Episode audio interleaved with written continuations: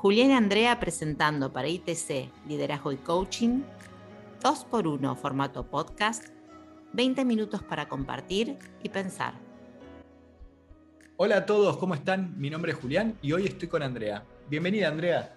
Hola Julián, ¿cómo estás? Yo estoy muy bien. ¿Y vos? Bien, muy contento de poder introducir este 2x1 formato podcast, donde vamos a estar conversando de qué, Andrea. Vamos a estar conversando del miedo con la directora del instituto Gabriela Greco. Bueno, bienvenida Gaby a este espacio. Gracias por acompañarnos una vez más. Estamos en estos segmentos hablando de emociones, un, tema más que interesante porque creo que si hay algo que nos pasa a todos los, seres humanos, creo que emocionamos. Con lo cual, ir entendiéndonos desde el lado de las emociones siempre es, un placer y, bueno, muchísimas gracias por, por estar hoy hablando esta vez de miedo, una emoción que tal vez eh, hace, a, mucha gente le, atemoriza hablar del miedo, para hacer una redundancia, pero la verdad que es interesante que podamos empezar a, desgranar de, qué estamos hablando cuando estamos hablando de miedo.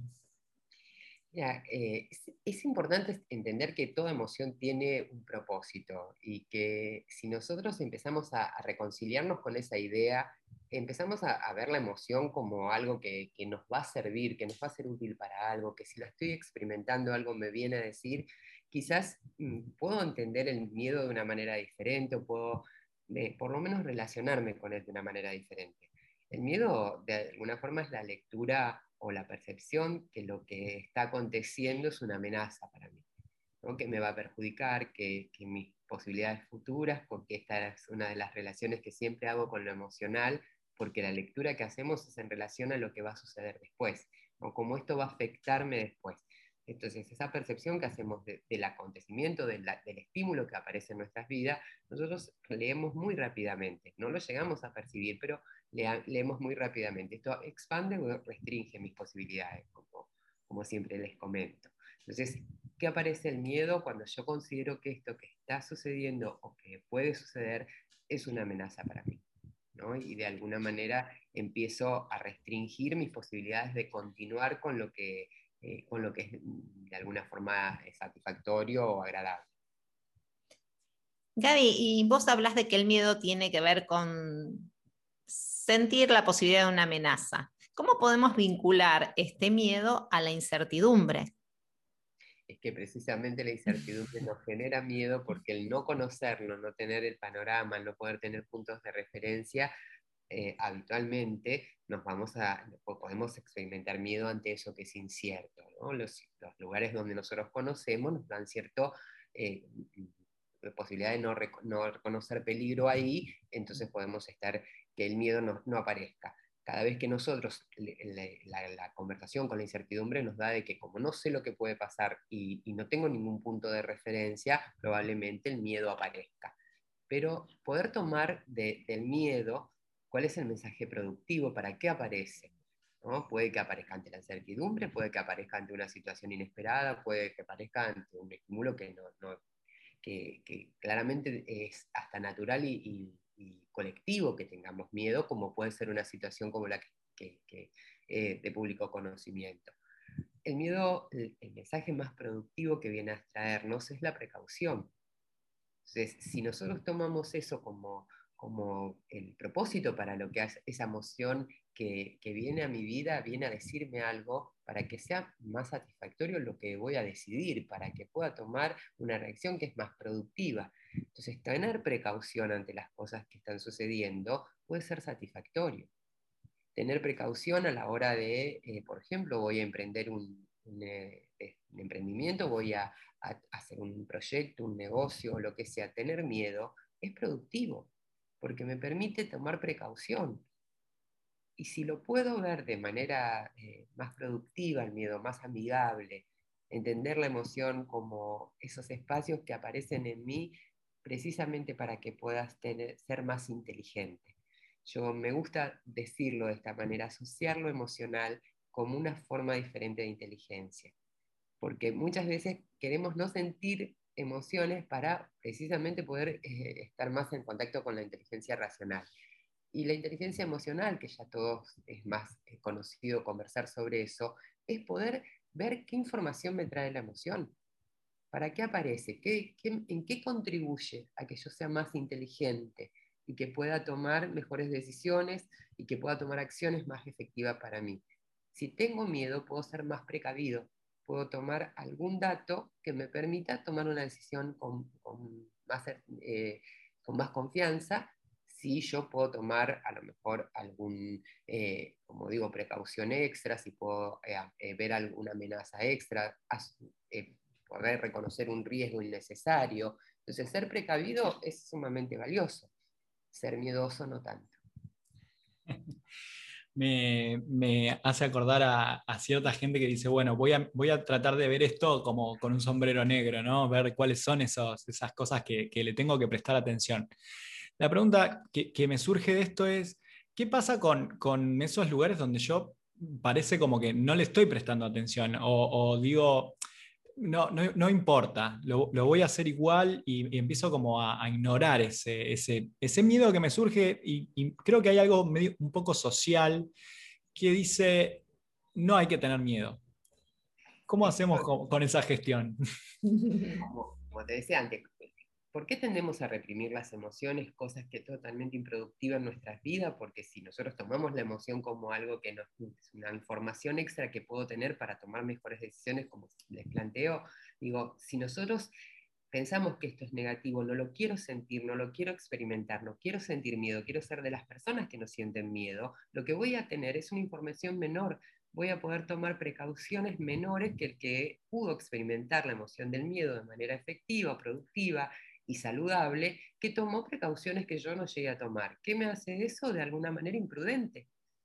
Entonces, ¿de qué nos sirve que aparezca el miedo en nuestra vida? A que podamos tomar decisiones más prudentes que nos permitan generar resultados más efectivos. Porque la imprudencia, que es de alguna manera la consecuencia de, reprimir el miedo, de desoírlo, hace que tome decisiones eh, que, que pueden ponerme en riesgo. Entonces, si el miedo se apodera de mí, es totalmente improductivo, porque eso se vuelve parálisis, se vuelve pánico. Digo, y toda em, respuesta emocional vamos a tener ante las emociones que vamos experimentando, normalmente o la desoímos y nos volvemos, en el caso del miedo, imprudente, o se apodera de nosotros y empieza como a tomar las decisiones por mí, que es en el momento donde empieza a, aparecer la parálisis, el pánico. Estoy hablando del pánico ¿no? Eh, este, que, nos pasa ante una situación donde nos podemos quedar frenados y no, no podemos tomar acción. No estoy hablando de lo patológico, ¿no? ni del trastorno de ansiedad, sino que estoy hablando de esa reacción natural que tenemos ante un susto, algo nos da miedo y nos paralizamos, porque ya la emoción se corporizó, se, corporizó, se apoderó de nosotros. Entonces tomamos la precaución, digamos, la lectura más productiva que podemos hacer ahí es tomar precaución, pero mantenernos accionando porque la mejor manera de atravesar el miedo es con la acción. A veces, cuando tenemos miedo, lo que más invalida es nuestra capacidad de accionar. Y estamos esperando que pase el miedo para volver a tomar acción. Y la idea es precisamente es, con miedo, hacerlo igual. a veces me gusta tomar estas, estas frases. No es eh, valiente el que no tiene miedo. Valiente es el que con miedo lo puede llegar a hacer igual. Y eso es lo que necesitamos reconciliarnos con el miedo. Viene a decirnos precaución, seguí haciendo. Ahora, Gaby, ¿qué nos pasa si eh, en estas situaciones en donde nos paralizamos, hablamos, vos hablaste de pánico y en un momento no podemos tomar una decisión porque ese miedo se nos apodera al punto de no poder decidir? Pero ¿qué pasa si eso se sostiene en el tiempo? Probablemente se vuelve un estado de ánimo, como toda emoción. Las emociones son pasajeras, son eh, muy intensas, pero de corta duración. Y vienen precisamente a darnos ese, mensaje, esa información que es vital para poder accionar más efectivamente. Si la emoción de alguna manera, porque yo mm, sigo generándome eh, estímulos para, para continuarla, o bien se apodera de mí, como digo, como decías en tu pregunta, se apodera de mí, empieza a invadirme, digo, se vuelve un estado de ánimo y para poder salir, para poder gestionar un estado de ánimo, hay que hacer cosas un poquito más eh, profundas. En cambio, la emoción es pasajera. Nosotros estamos todo el día subiendo y bajando de las emociones. Las emociones son de corta duración, de mucha intensidad. El estado de ánimo es más perdurable en el tiempo, quizás no tiene ese nivel de intensidad, pero se sostiene. Y ahí cuando ya estoy en un estado de ánimo voy a necesitar hacer cambios más importantes, no solamente esto que, traigo de, de, escuchar el mensaje y salir ya. Ahí voy a tener que trabajar con poder hacer como un rediseño de mis emociones para poder gestionarlas de manera más efectiva. Primera cosa, reconocerlas. Reconocer que estoy en este momento sintiendo miedo, aceptarlo y preguntarme, ¿qué me viene a decir? ¿Qué precaución extra necesito tomar? Esa es la manera más productiva de poder transitar ese espacio. Em, se me ocurría, digo, en estos, en estos espacios donde, donde vemos, digo, porque algo tiene también interesante las emociones, es que las reconocemos en nosotros y las reconocemos en los otros. Em, una de las preguntas que me surgía, porque hay mucha gente que, va, vemos que, no está pudiendo, que, le, está con miedo, que necesita trascender y hacer algo, pero no puede. Digo, si nosotros estamos en equipos, en, pareja, en, esos espacios donde necesitamos que acompañar en este sentido de, bueno, hay, que volver a retomar la acción. ¿Cuál, sería una manera eh, productiva como para, ir, empezar a acercarnos a una persona que sabemos que tiene miedo, pero no poniéndola en riesgo, hay que acompañarla a, que pueda elegir por, con sus precauciones? Normalmente nosotros queremos convencer al otro de que no se tiene que sentir como se siente. Y, tiene que dejar de sentirse así. Y, mi sugerencia, mi mirada sobre esto es poder reconocer que lo que está experimentando no puede negarlo, porque si lo niega, lo reprime, si lo reprime, en algún lugar va a volver a salir, porque toda emoción, emoción que no se expresa, que no se eh, exterioriza, se vuelve tóxica. Entonces, no es convencer al otro de que no sienta miedo, es mostrarle o poder eh, eh, escuchar, ayudar a que escuche qué viene a decirle ese miedo, qué mensaje de precaución viene a traer, en qué necesita estar más atento, y poder eh, acompañarse con ese miedo y, conectar, conectarse con lo que quiere realizar para poder conectarse con el entusiasmo de hacerlo y no con el miedo de sostener el riesgo. ¿no? y esto también tener en cuenta que las emociones son muy contagiosas, muy contagiosas, absolutamente contagiosas. Y, en esto, tanto puedo yo contagiar mi emoción al otro como el otro contagiarme su emoción a mí. El tema es que muchas veces nos dejamos contagiar por la emoción negativa o la, esa emoción que no, está, no queremos sentir en lugar de contagiar con la, que, con la emoción que nos gusta transitar. Entonces, tanto como el otro te puede contagiar, también vos podés contagiarlo con tu entusiasmo, con tu optimismo, con tu confianza. Me gustaría recordar esto, ¿no? porque hablamos de emociones negativas y, las emociones ninguna son negativas. Toda emoción viene a traernos un mensaje. Las emociones pueden ser, eh, de alguna manera nos pueden gustar más o menos transitarla, pero nunca son negativas. Y eso es un concepto que necesitamos desterrar, porque si no, no las queremos sentir y toda emoción viene a traernos información para hacernos más inteligentes. Bueno, gracias Gaby. Y bueno, vamos a hacer la pregunta de cierre que tiene que ver con, sabiendo que los coaches no damos consejos, ¿qué podemos decirle a quienes nos escuchan? ¿Qué le podemos sugerir de hacer cuando sienten que tienen miedo?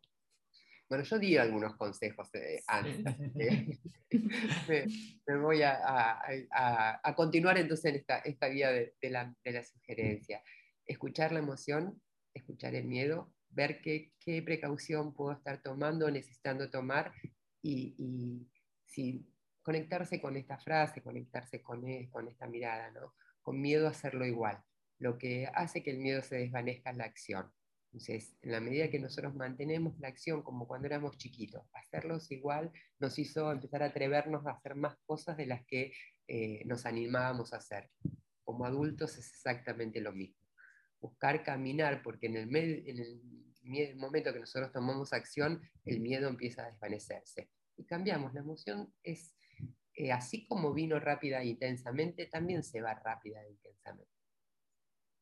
Muchas gracias. Muchísimas gracias. Y así llegamos al final de, este podcast que estuvimos trabajando sobre el miedo, una de esas emociones que hasta ahora le dábamos una connotación negativa, pero creo que después de todo este tránsito y toda esta conversación ya tenemos al menos herramientas para, para hacernos la propia, hacernos la carne y tomar justamente la información que nos trae. Así que gracias de nuevo Gaby por acompañarnos, gracias André por estar en este, en este espacio y bueno, nos estamos encontrando en el próximo podcast de 2x1 en este, en este nuevo formato que estamos inaugurando, trabajando un poco más sobre emociones, sobre lo que el coaching tiene para aportar. Así que gracias a todos, estamos gracias, en contacto.